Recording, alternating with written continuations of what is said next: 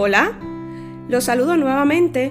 Bienvenidos a un capítulo más de esta temporada en este su canal, Médicos de Dios. Agradecer a todos los que se han tomado un tiempo para escuchar los capítulos anteriores y si aún no lo has hecho, te invito a escucharlos por la plataforma de podcast de tu preferencia o bien en la página web puestos los ojos en jesús.com. Y si crees que ha sido de bendición para tu vida, no dejes de compartir. Debemos dar por gracia lo que por gracia hemos recibido. Estaremos compartiendo una enseñanza más en esta temporada titulada Conociendo a Jesús, el Hijo de Dios.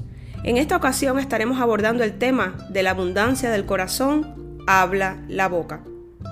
Mateo capítulo 15 del verso 18 al 20 dice así, me permito leer, pero lo que sale de la boca viene del corazón y contamina a la persona porque del corazón salen los malos pensamientos, los homicidios, los adulterios, la inmoralidad sexual, los robos, los falsos testimonios y las calumnias. Estas son las cosas que contaminan a la persona y no el comer sin lavarse las manos. Vamos a platicar un poco del contexto de este verso. Recordemos que estamos en el capítulo 15 de Mateo.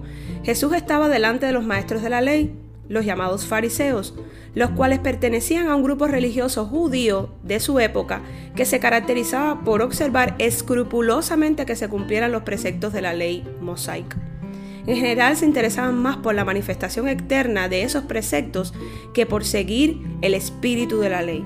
Eran personas muy religiosas, seguían al pie de la letra los mandamientos y estatutos, pero se olvidaban de lo más importante, amar realmente al Señor con todo su corazón, con toda su mente y con todas sus fuerzas. Jesús, sus discípulos y los fariseos. ¿Pueden imaginarse? Ellos estaban con el Hijo de Dios, el unigénito, y los fariseos cuestionándose situaciones referentes a la ley. Y es aquí donde Jesús nos deja una enseñanza poderosa que quiero compartir con ustedes, mis estimados oyentes. Capítulo 15, ahora vamos a leer del verso 10 al verso número 20. Acompáñame. Jesús llamó a la multitud y dijo, escuchen y entiendan. Lo que contamina a una persona no es lo que entra en la boca, sino lo que sale de ella. Entonces se le acercaron los discípulos y le dijeron, ¿sabes que los fariseos se escandalizaron al oír eso? Toda planta que mi Padre Celestial no haya plantado será arrancada de raíz, les respondió. Déjenlo, son guías ciegos, y si un ciego guía a otro ciego, ambos caerán en un hoyo. Explícanos la comparación, le pidió Pedro. ¿También ustedes son todavía tan torpes? les dijo Jesús. ¿No se dan cuenta de que todo lo que entra en la boca va al estómago y después se echa a la letrina?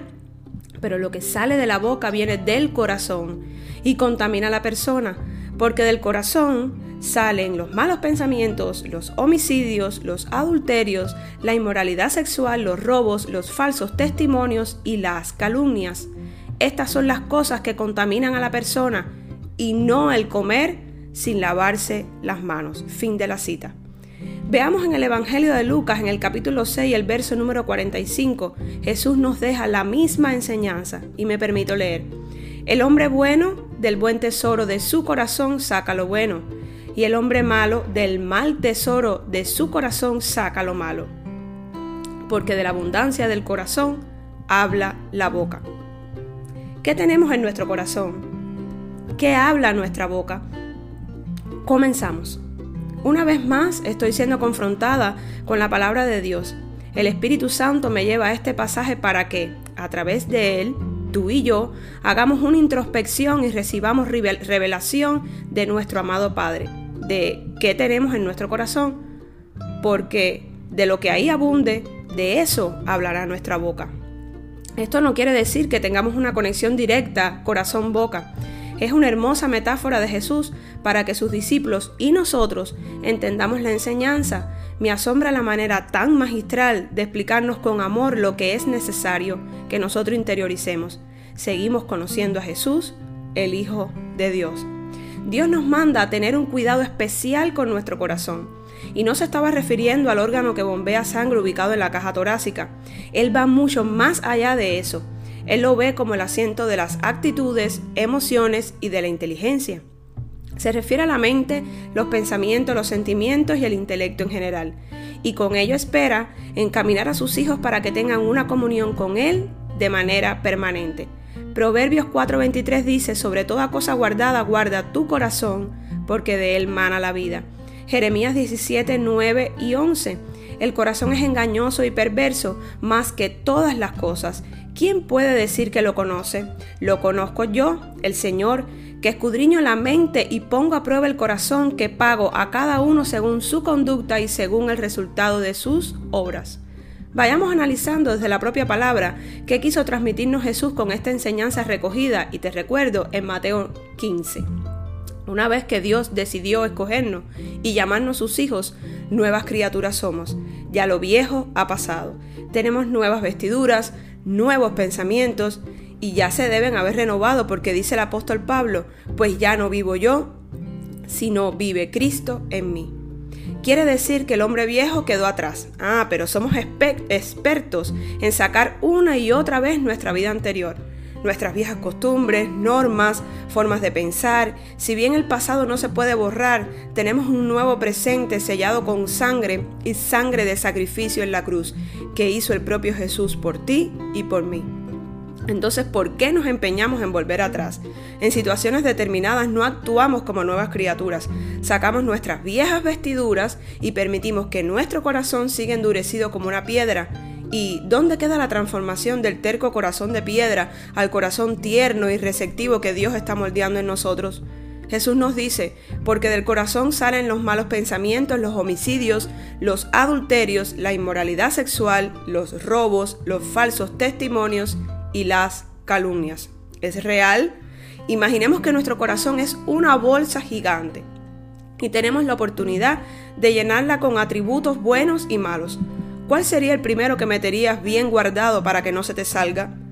Reflexionemos juntos, reflexionemos en nuestra intimidad con el Señor, de qué está saturado nuestro corazón.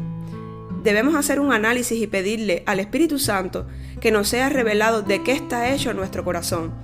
Recordemos que solo Dios lo conoce en realidad porque lo escudriña, lo sondea, lo prueba a diario y observa muy de cerca nuestra conducta, nuestro diario vivir, si somos llamados hijos de Dios, no podemos albergar en nuestro corazón amargura, resentimiento, odio, ira, envidia, rencor, falta de perdón, sino qué clase de cristianos seríamos, honrando a Dios con nuestros labios y solamente, y nuestro corazón inundado de maldad.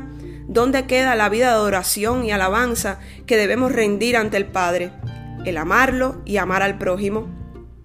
El rey David tenía bien claro que la pureza de corazón solo se obtenía pidiéndosela en oración al Señor, transformando nuestra mente y llevando una vida en comunión con Dios, acatando con amor su voluntad y dejando atrás el pasado que nos hace seguir cayendo en tentación y pecado.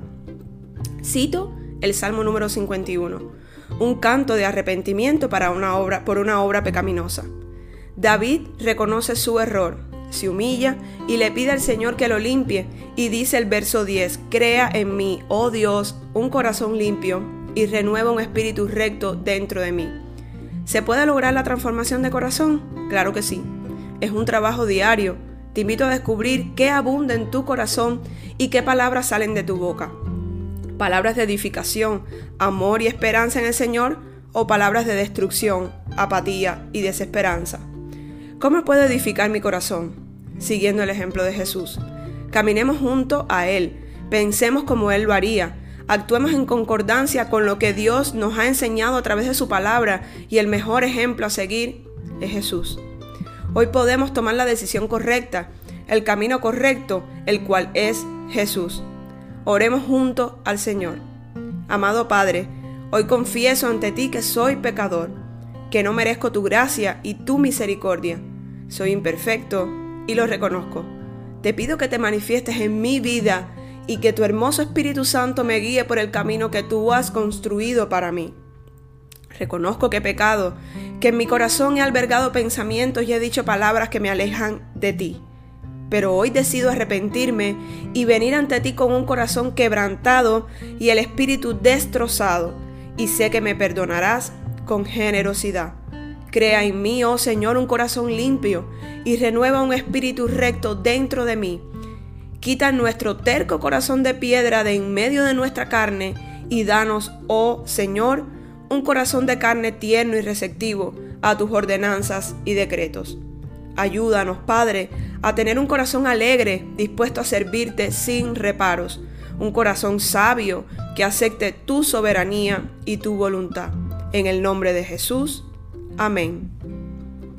El Señor te bendiga, el Señor te guarde, el Señor te mire con agrado y te extienda su amor, el Señor te muestre su favor y te conceda la paz. Será hasta el próximo capítulo. Bendiciones de lo alto.